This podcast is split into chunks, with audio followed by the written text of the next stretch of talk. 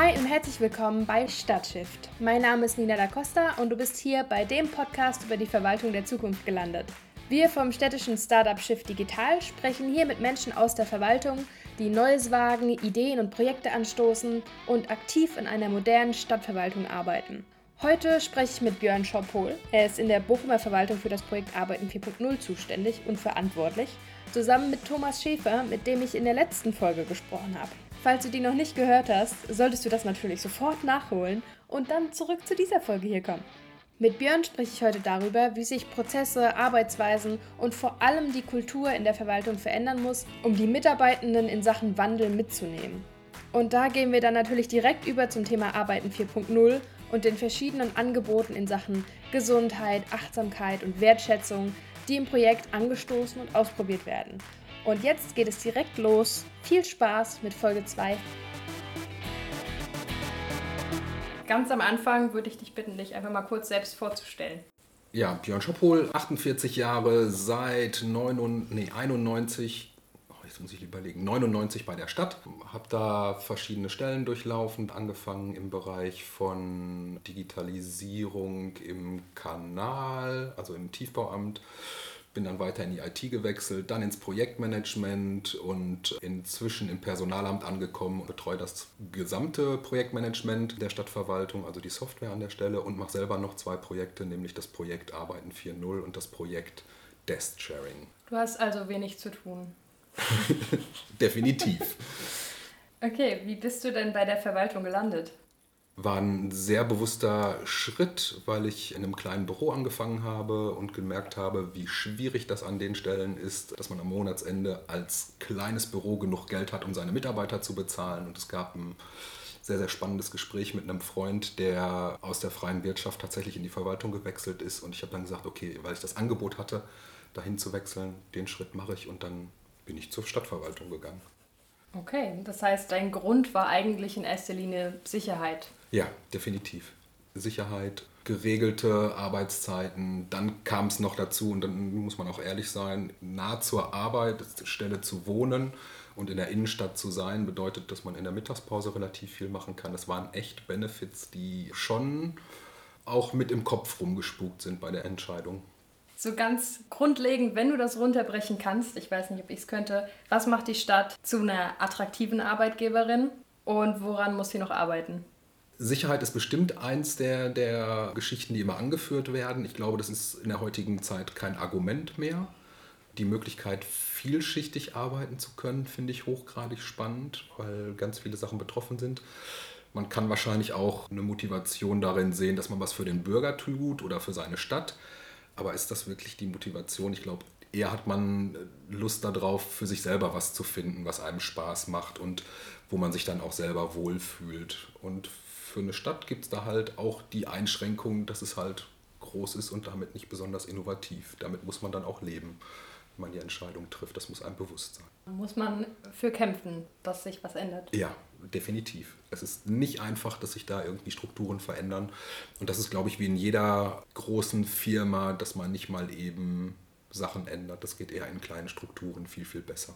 Dafür gibt es Riesensicherheiten. Also mit einem Personalrat, Kündigungsschutz, das ist nicht Hire and Fire und es ist ein 9-to-5-Job. Also keine Schichtdienste, keine Wochenenden. Das sind schon Überlegungen, die man anstellen kann. Zurück zu dir bei der Stadt. Wenn du irgendwann mal aufhörst, bei der Stadt zu arbeiten oder bei einer anderen Stadt anfängst oder in Rente gehst, was auch immer als erstes passiert, was möchtest du bis dahin gerne miterlebt oder erreicht haben?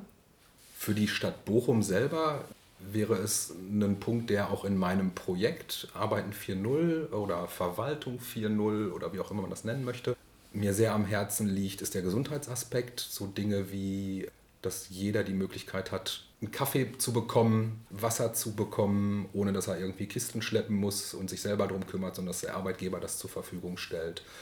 Ich finde es noch sehr viel innovativer, wenn man bereit wäre, auch den Gesundheitsaspekt noch stärker zu berücksichtigen.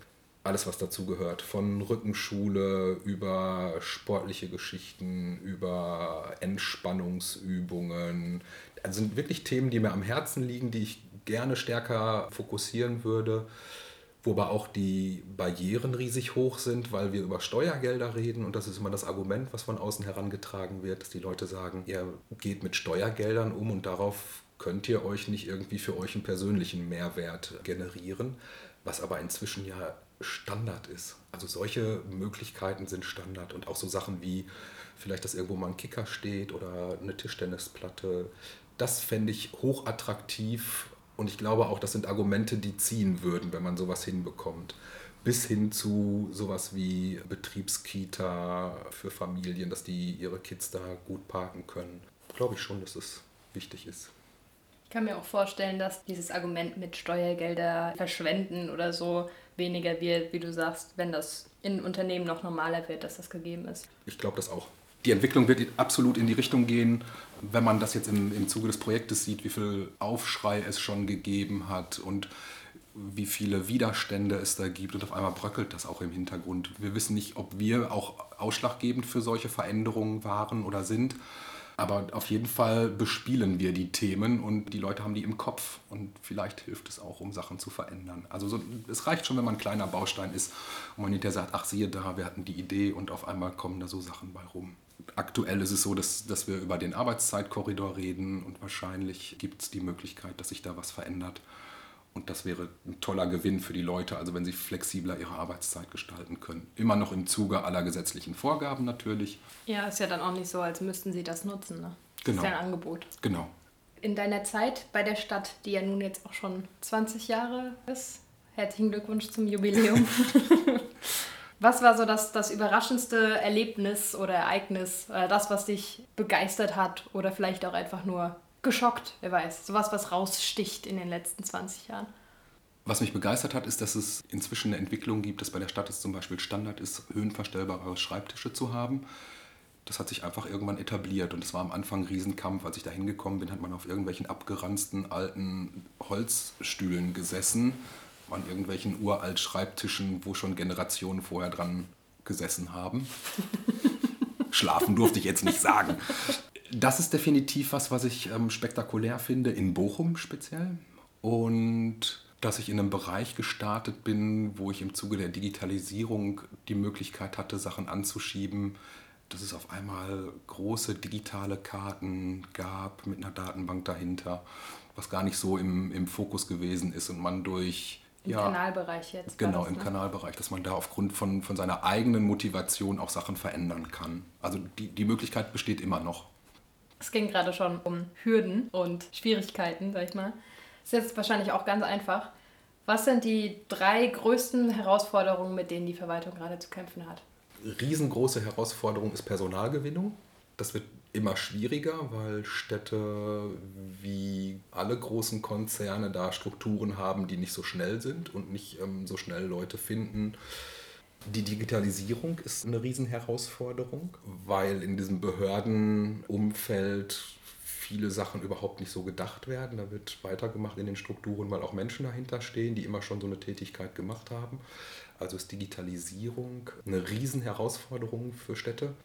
Dann das Mitnehmen, also den Change. Alles, was wir jetzt im Moment tun im, im Zuge von Digitalisierung, hat ganz viel mit Veränderungen zu tun. Und ich glaube, es ist bei ganz vielen Menschen noch nicht angekommen, dass Change bedeutet, ganz viel Zeit zu investieren, die Leute an die Hand zu nehmen, denen die Ängste zu nehmen. Das ist ein Prozess, den man sehr, sehr lange viel zu wenig bedacht hat. Auf einmal steht ein PC da und dann sollen die Leute damit arbeiten, aber sie können es einfach nicht, weil sie nicht mal wissen, wie man den hochfährt oder wie man die Maus richtig bedient. Also das war jetzt vielleicht ein bisschen in der Vergangenheit. Aber jetzt geht es ja noch viel schneller mit Veränderungen, dass, dass man auf einmal eine E-Akte bedienen soll, obwohl man eigentlich noch das toll findet, jede E-Mail auszudrucken und die in Ordner zu heften. Und sich öffnen dazu, aus diesen Strukturen herauszugehen. Und mein, mein persönliches Highlight ist, dass man, ich glaube, immer bei, bei Innovationen auf die zwei entscheidenden Bs trifft. Befindlichkeiten und Bedenkenträger. Und daran scheitern einige Dinge. Also Befindlichkeit, jemand sagt, ich gehe in zehn Jahren in Rente oder was ist denn hier mit meinen drei Stellen oder was ist denn mit meiner Stelle und am Anfang schon die ganzen Probleme beschreibt, die vielleicht niemals auftauchen werden, das meine ich mit Befindlichkeiten, um Sachen schon im Keim zu ersticken und Innovationen schwierig zu machen. Und das ja. ist jetzt nicht eine Einzelerfahrung, dieses B und B kommt aus einem anderen Bereich, wo jemand gesagt hat, das ist immer sein größtes Problem, wenn er versucht, Sachen zu verändern. Das heißt, du hast eigentlich schon die Lösung für das Digitalisierungsthema und das Change-Thema, nämlich Leute mitnehmen, ne, Zeit investieren. Ich würde dich aber jetzt auch noch bitten, mal eben schnell das Personalmangelthema für uns zu lösen. Ganz viel des Personalmangels kann man damit lösen, indem man besser bezahlt. Hm. Also das wäre tatsächlich ein Baustein. Oder man muss sonstige Vorteile herauskehren, die ja ganz viele Unternehmen auch machen, indem sie ähm, gute Hardware-Ausstattung, Möglichkeiten für individuelles Arbeiten anpassen. Weiterbildung. Ja, Weiterbildung total wichtig. Weiterbildung wäre im Zuge von Digitalisierung auch ein ganz, ganz wichtiger Punkt, um den Leuten die Angst zu nehmen. Ja, nicht nur um die Leute zu kriegen, sondern davon profitiert ja auch der Arbeitgeber selbst. Das ist natürlich die Angst, dass sie dann woanders hingehen. Ne? Sie holen sich die Ausbildung, die Weiterbildung bei dem einen Unternehmen und sagen dann, schau, jetzt gehe ich zu denen, die besser bezahlen oder so. Aber das hat man immer. Das hat man immer. Ich glaube, Digitalisierung ist ein sehr, sehr guter Ansatz, um Personalmangel zu lösen, weil darüber viele Prozesse verschlankt werden können und im Moment ist es ja nicht so, dass wir zu viele Menschen auf dem Arbeitsmarkt haben und die unbedingt unterkriegen müssen, sondern genau das Umgekehrte ähm, ist der Fall. Wir kriegen oftmals Stellen nicht besetzt. Und damit wäre ein Verschlanken von Prozessen super schlau und ein super einfacher Weg, um ganz viel Arbeit einzusparen und die dann sinnvoller an anderen Stellen zu nutzen. Das wäre Problem gelöst. Das, das, das löst das Ja, natürlich löst es das Problem. Wenn du, wenn du dir anguckst, dass so Dinge wie Reisekostenabrechnung dazu führen, dass du irgendwelche Zettel ausfüllst, die unterschrieben werden, du dann irgendwann die Belege dran heftest, das dann wieder auf einen Weg geht, geprüft wird, ob du im Rahmen bist und dann irgendwann macht einer einen Haken dran, überweist er das Geld gleichzeitig aber inzwischen die Steuer in Deutschland so weit ist, dass sie keine Belege mehr haben wollen, dann fragt man sich, ob das denn schlau ist, das weiter so zu betreiben. Oder ob man nicht sagt, ich glaube den Leuten, die müssen das halt aufbewahren und wenn sie gelogen haben, könnte eine Prüfung kommen. Wenn sie es dann nicht nachweisen können, muss es vielleicht auch ein Malus-System geben, dass man da sagt, okay, wir lassen uns hier jetzt nicht betuppen von dir. Damit wären aber direkt wahrscheinlich Arbeitszeiten weg. Es würde alles viel schneller und einfacher und effizienter gehen und jemand könnte sich um wichtige Dinge kümmern, anstatt irgendwie Papierrechnungen Haken dran zu machen. Man würde die Arbeitszeit aufwenden für die Ausnahmen und nicht für den Regelfall. So. Zum Beispiel. Und ich glaube, da können wir ganz viele Prozesse identifizieren identifizieren bei einer Kommune. Auch generell in Unternehmen kann man da, glaube ich, ganz viel noch finden, um das einfacher und schneller und, und besser zu machen. In der Verwaltung ist ja immer noch mal eine andere, jede Menge andere Anforderungen als in einem Unternehmen, weil es halt Steuergelder sind letztlich. Da war mal mit einer äh, Jutta Eckstein, die ist so ein agiler Coach. Und die hatte ein Buch geschrieben zu agilen Methoden und hat dann ein Beispiel erzählt, wie man einfach mal sowas testen kann. Wie auch Reisekostenabrechnung. Gibt es dann Unternehmen, die sagen, okay, sie probieren das mal aus auf Vertrauensbasis. Und man setzt vorher gemeinsam Regeln fest und es sind meistens Regeln wie, pass auf dich auf. Also mach keine irgendwie fünf Stunden Umweg, damit du die günstigere Fahrt nimmst, so ungefähr und äh, mach es transparent. Und das sind die zwei Regeln, die die haben.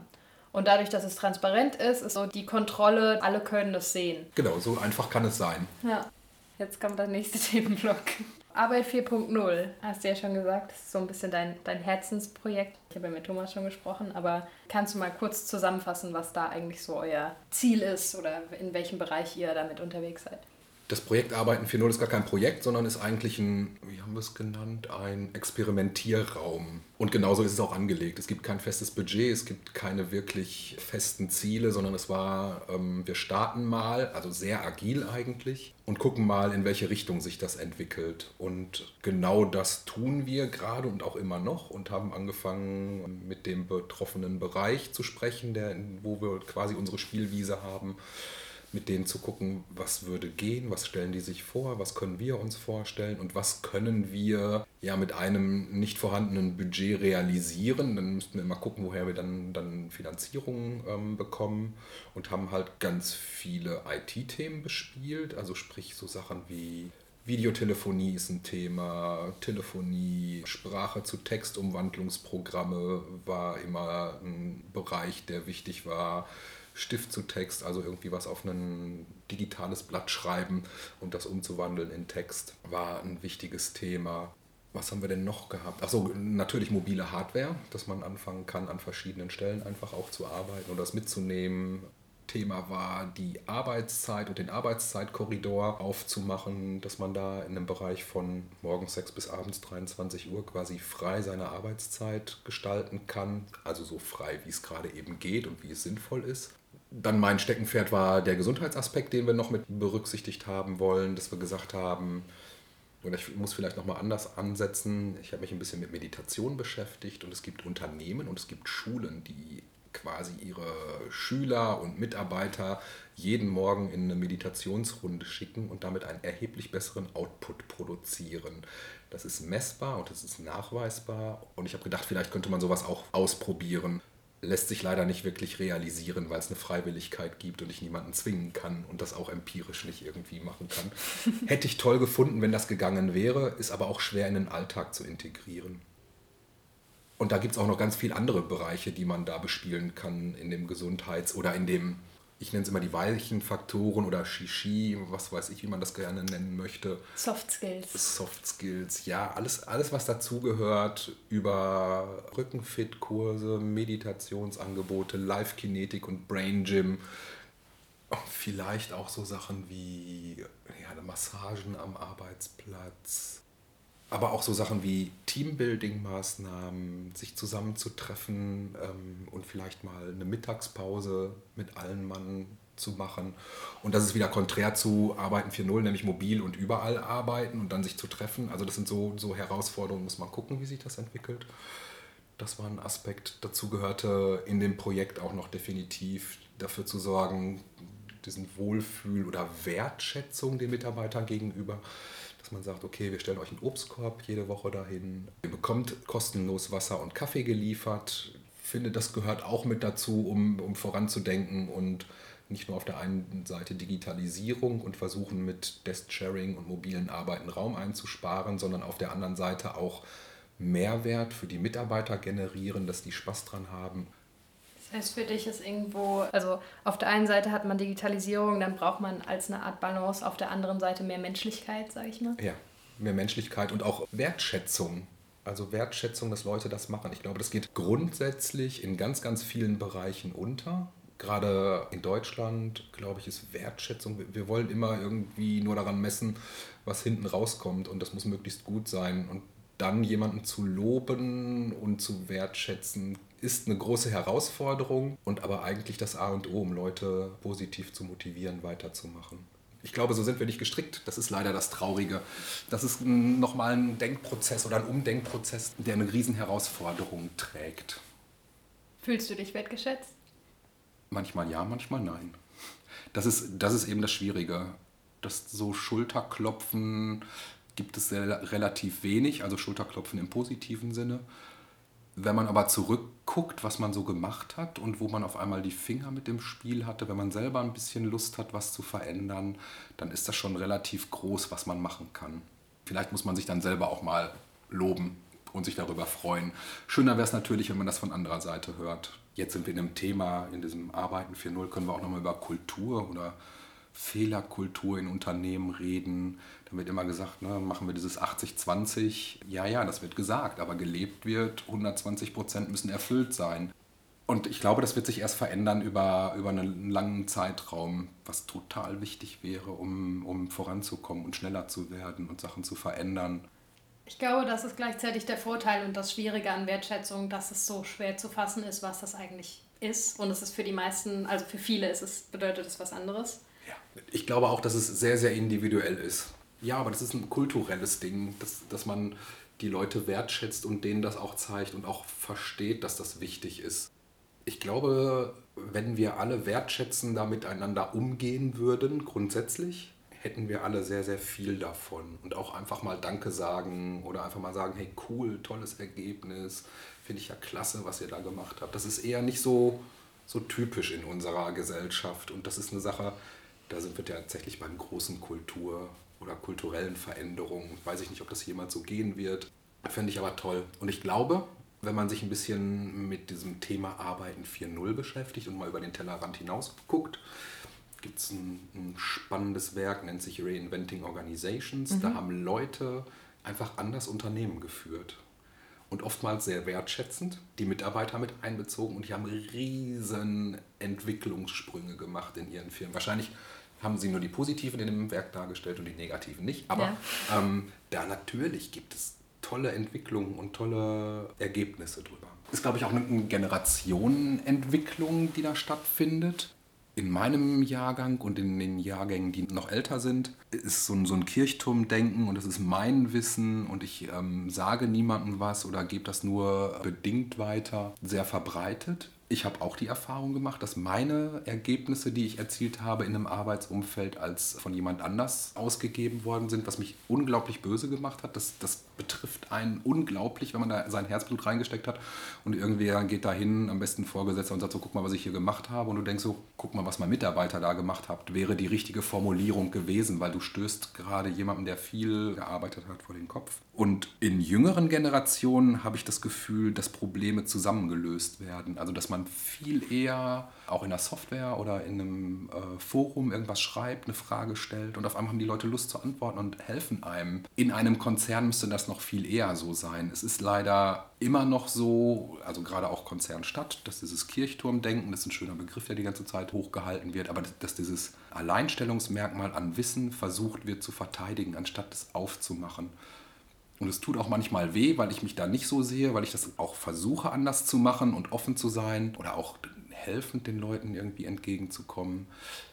Dass es dann weh tut, wenn man versucht, das bei anderen so zu erfahren und zu erleben und dann doch wieder auf die Nase fällt. Und dann dauert es bei mir auch eine Zeit lang, bis ich mich wieder geschüttelt habe und wieder neu aufstehe und wieder von vorne anfange. Also das sind immer so Auf und Abs, die man erlebt in seinem äh, Umfeld und auch in seiner beruflichen Karriere. Das, glaube ich, ist aber nicht stadtspezifisch, sondern das wird wahrscheinlich überall so sein. Das glaube ich auch. Und das sind halt auch alles sehr menschliche Themen, sag ich mal.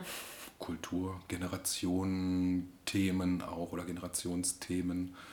Ja, ich glaube, das wird sich verändern mit jüngeren Menschen, die da reindrängen, wenn sie sich nicht von den Alten ähm, desillusionieren lassen.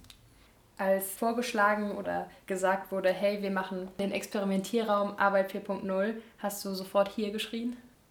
Nee, habe ich nicht, weil ich zu dem Zeitpunkt ein anderes großes Projekt gemacht habe. Also es gab schon die Ideen, dass Leute auf mich zugekommen sind und gesagt haben, hey, wäre das nichts für dich? Ich habe das total gerne, aber ich will nicht 15 Sachen gleichzeitig bespielen. Das geht nicht. Und im Endeffekt ist es dann doch bei mir gelandet und das andere Projekt habe ich abgegeben nach der Hälfte der Zeit. Und ich habe riesen Spaß daran. Ich finde das toll. Das ist eine, eine tolle Sache. Es spielt auch so ein bisschen in meine Art von, von Arbeit oder in meine Art von, von Denken, dass man Sachen mal anstößt, kleinteilig löst, gucken, was hinterher dabei rauskommt. Und dieser Experimentierraum wird darauf hinauslaufen, dass man Empfehlungen aussprechen kann. Also dass man sagen kann, wenn wir Desk-Sharing machen wollen, dann müssen die und die Rahmenbedingungen gegeben sein, weil im Moment wird immer gesagt, so wir machen das aber keiner denkt darüber nach, welche Rahmenbedingungen notwendig sind. Die muss man ja auch erstmal rausfinden, muss man auch dazu sagen, ne? Genau, aber es ist so gehypt alles. Es ist alles gehypt und das will man einfach mal haben. Und dann muss man aber auch sagen, guck dir mal die Infrastruktur dahinter an. Also haben wir die Möglichkeit, überhaupt irgendwie Räume zu wechseln? Haben wir Verträge, dass Leute überhaupt so arbeiten können? Wollen die Leute überhaupt so arbeiten? Wollen die das überhaupt? Gibt es die Möglichkeit, auch ordentlich dann noch zu telefonieren oder können wir dann alle nur noch E-Mails schreiben? Gibt es die Möglichkeit, zusammen irgendwie Kollaboration zu betreiben, an irgendwelchen Dokumenten zu arbeiten? Das sind ja alles Rahmenbedingungen, die geschaffen werden müssen, genau für solche Sachen. Und das Gleiche ist in Bezug auf Digitalisierung zu sehen, also dass man da dann sagt, okay, wenn wir das wollen, dann müssen wir folgende Dinge erstmal realisieren.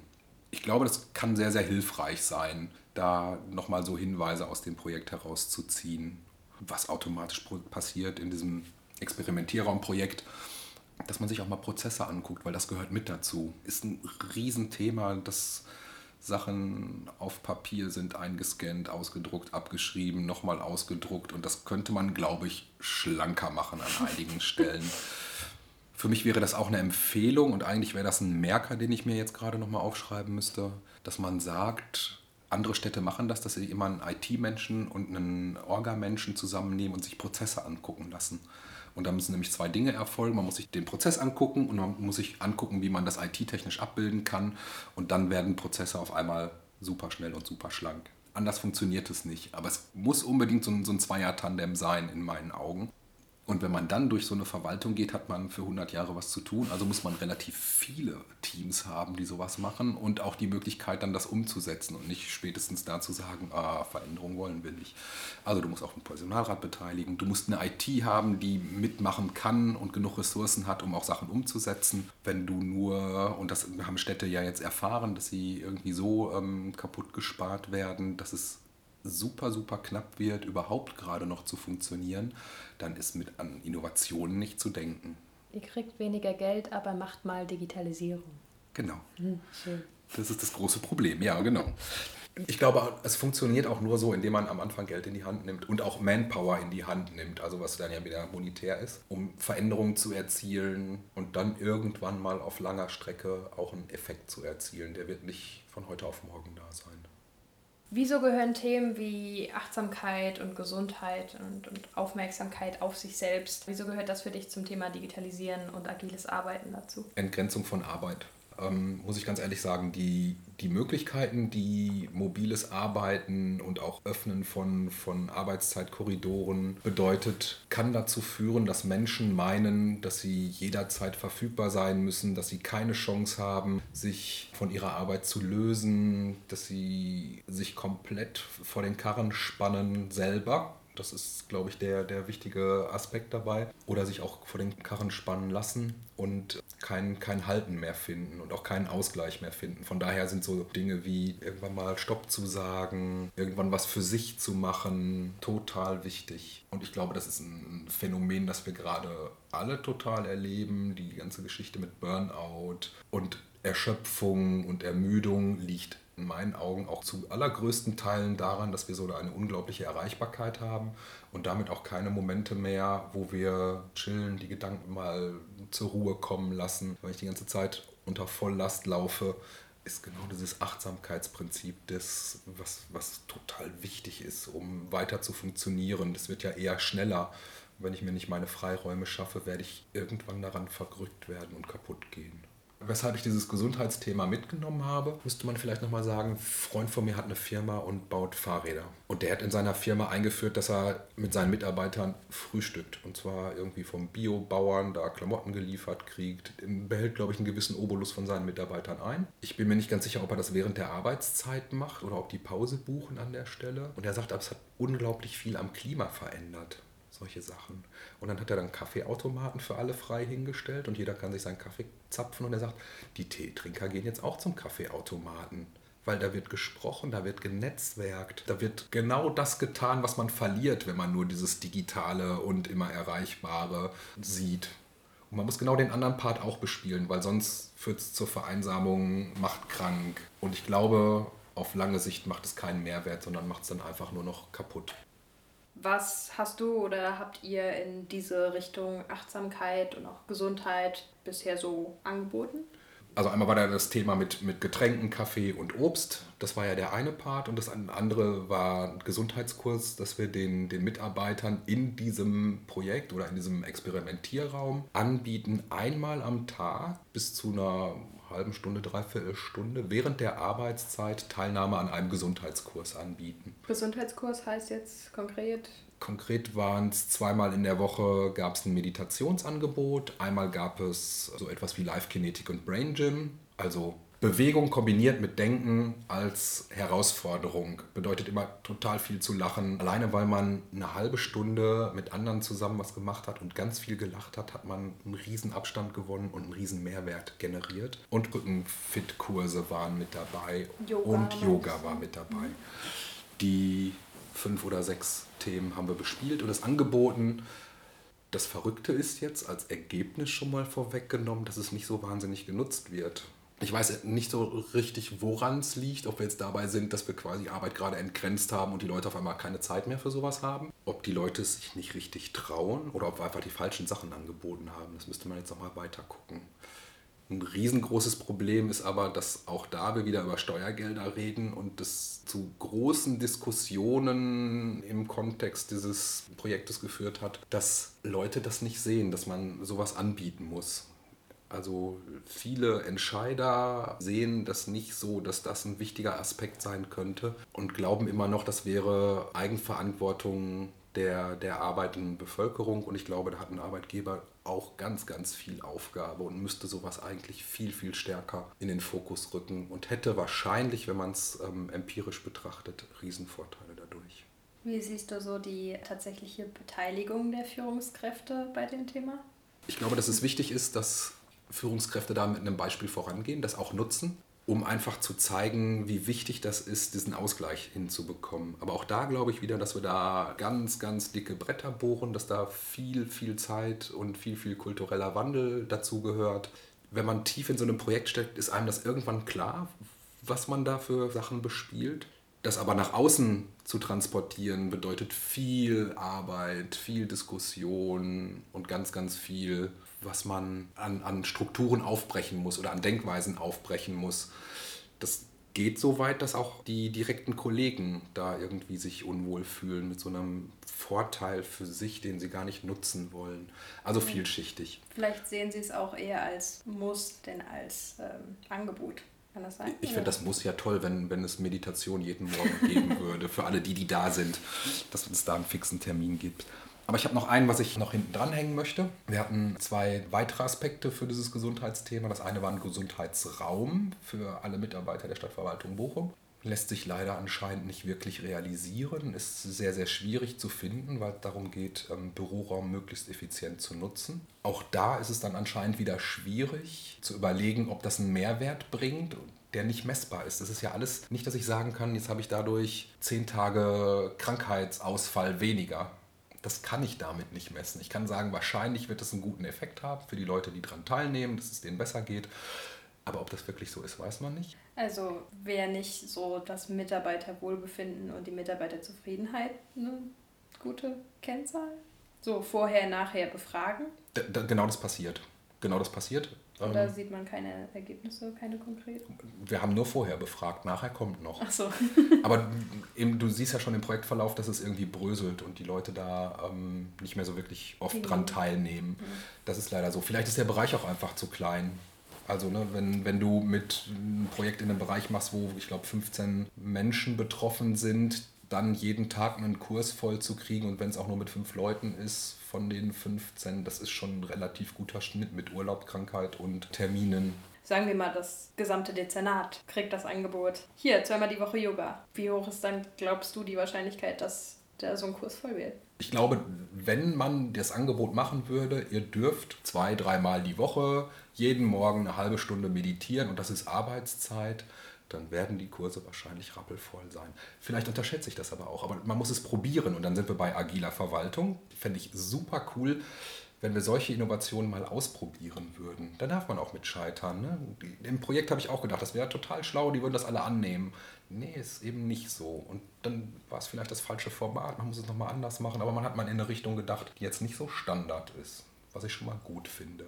Und ich habe noch einen Aspekt in Sachen Gesundheit, nämlich auch da wieder abgekupfert bei meinem Freund mit der Fahrradbaufirma. Der hat ein Rückenfitgerät in den ähm, Bereich zwischen Büro und Essensraum gestellt und lässt das begleiten von einem Trainer, dass die Leute was für ihren Rücken machen können. So Übungen, das ist so ein, so ein festes Gerät, so groß wie so ein Sessel ungefähr aus Holz, kann man so Rollen einspannen, ein bisschen was für seinen Rücken machen, um genau der großen Volkskrankheit Rückenprobleme vorzubeugen. Hatten wir überlegt, haben wir Angebote zu eingeholt, ist dann aber im Endeffekt gescheitert, weil zu teuer.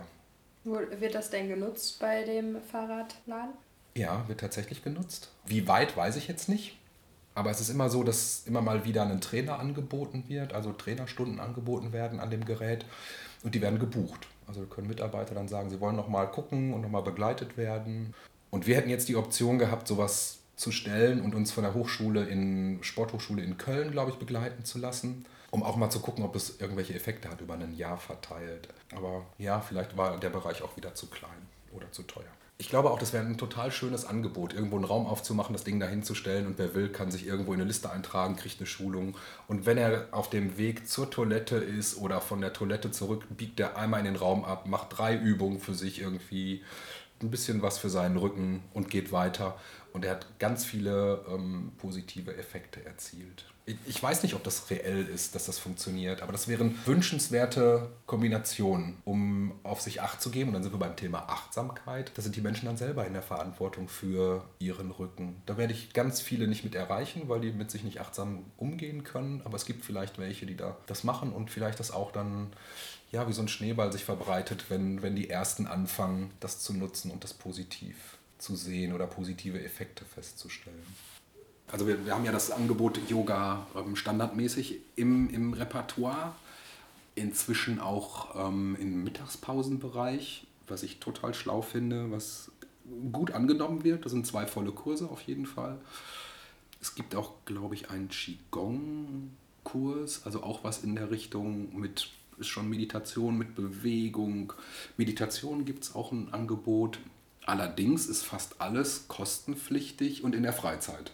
Also dann machst du halt eine Stunde Mittagspause, musst du buchen und ähm, bezahlst minimalst, was weiß ich, für ein Vierteljahr 30 Euro für die Teilnahme an dem Kurs. Es ist ein Anfang. Ja, aber es ist zu viele Hürden, finde ich immer noch. Ja. Ich fände es schön, wenn man das niederschwelliger machen würde. Zu sagen, wenn neun Leute da sind, dann ist voll und ich biete denen jetzt jeden Tag. Keine Ahnung, irgendwie, dass man da noch ein bisschen mehr macht. Natürlich ist es ein toller Anfang und eine tolle Möglichkeit. Und das muss man aber weiterführen. Und da muss man auch ein Augenmerk drauf haben, dass man das weiterführt, finde ich.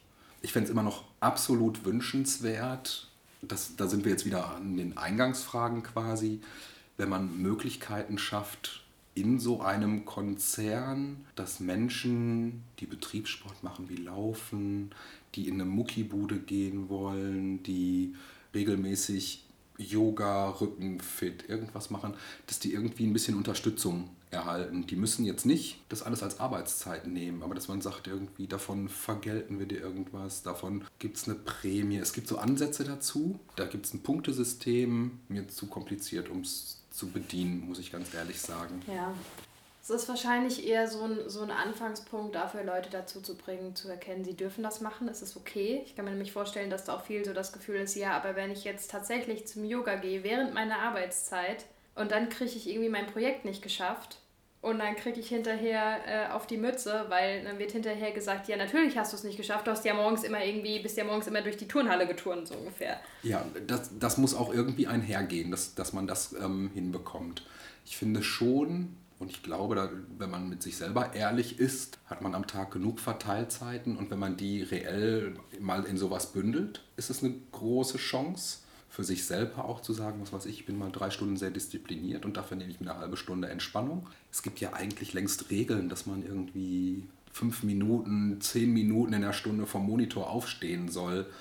Wenn ich das in so eine halbe Stunde Yoga investiere und zwischendurch vielleicht nicht zehn Minuten rumlaufe, sondern einfach nur mal drei Minuten aus dem Fenster gucke oder im, Stehen telefoniere, könnte ich ja auch so einen, so einen Mehrwert schaffen. Vielleicht sind das alles Ansätze, die man mal denken muss, aber das ist auch Kulturveränderung, das sind schon große Schritte. Das war mein Gespräch mit Björn oder zumindest der erste Teil davon. Wir haben nämlich noch einige weitere Themen angesprochen, zu denen wir jetzt heute aber nicht mehr kommen werden, sonst ufert das hier aus. Deshalb geht es in der nächsten Folge von Startup direkt mit meinem Gespräch mit Björn weiter. Da geht es dann um ausgefallene Übungen, mit denen man sich und seinem Gehirn eine Pause gönnen kann und um psychische Gesundheit am Arbeitsplatz. Solltest du, bis es soweit ist, Sehnsucht nach uns bekommen, findest du wie immer Neuigkeiten und Inspirationen rund um Digitalisierung und E-Government in unserem Shift Weekly. Dazu kannst du einfach auf www.shiftweekly.de gehen und unseren Newsletter abonnieren. Das ist www.shiftweekly.de. Sollte dir unser Newsletter nicht gefallen, kannst du ihn natürlich jederzeit einfach wieder abbestellen. So, das war's für heute von mir. Schön, dass du zugehört hast und bis zum nächsten Mal bei Stadtshift.